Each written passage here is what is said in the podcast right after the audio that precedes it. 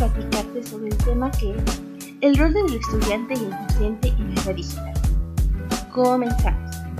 El mundo virtual está experimentando varios cambios, pasando de una sociedad postindustrial a una sociedad red, cambiando rasgos de ambas.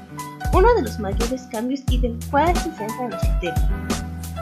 A lo largo de la historia, la educación siempre se ha centrado en el docente, siendo él quien decide el contenido y el ritmo de aprendizaje. Pero actualmente la sociedad está cada día más interconectada. Ha logrado modificar algunas estructuras donde el estudiante está menos sometido a la condición del docente. Esto digiere al estudiante a un papel más anticipativo y participativo.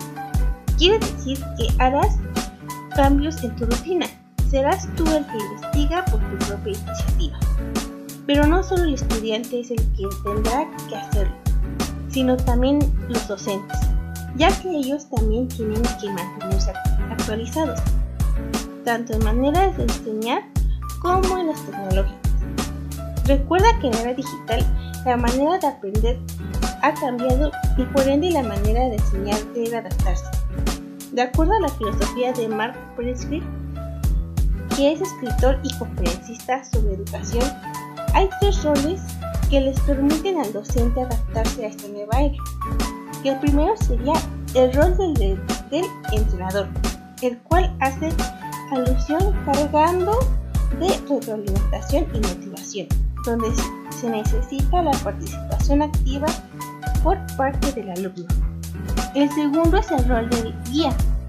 Tiene que adquirir el papel de ayudante del alumno ya motivado requiere que los alumnos acepten que necesitan uno. Y por último, el rol del experto en instrucción, el cual consiste en el docente aporte todo el conocimiento, imaginación y creatividad posible para hacer el proceso de aprendizaje del alumno efectivo y atractivo. En conclusión, podemos generalizar que esta era digital nos trajo varios cambios que podrían decirse que son buenos, porque facilitan el aprendizaje y hacen que el estudiante no se limite a un docente, a que se vaya innovando y actualizando a las nuevas eras. Bueno, hasta aquí está, es lo que concluye este tema. Espero haya sido entendible y de. Hasta luego.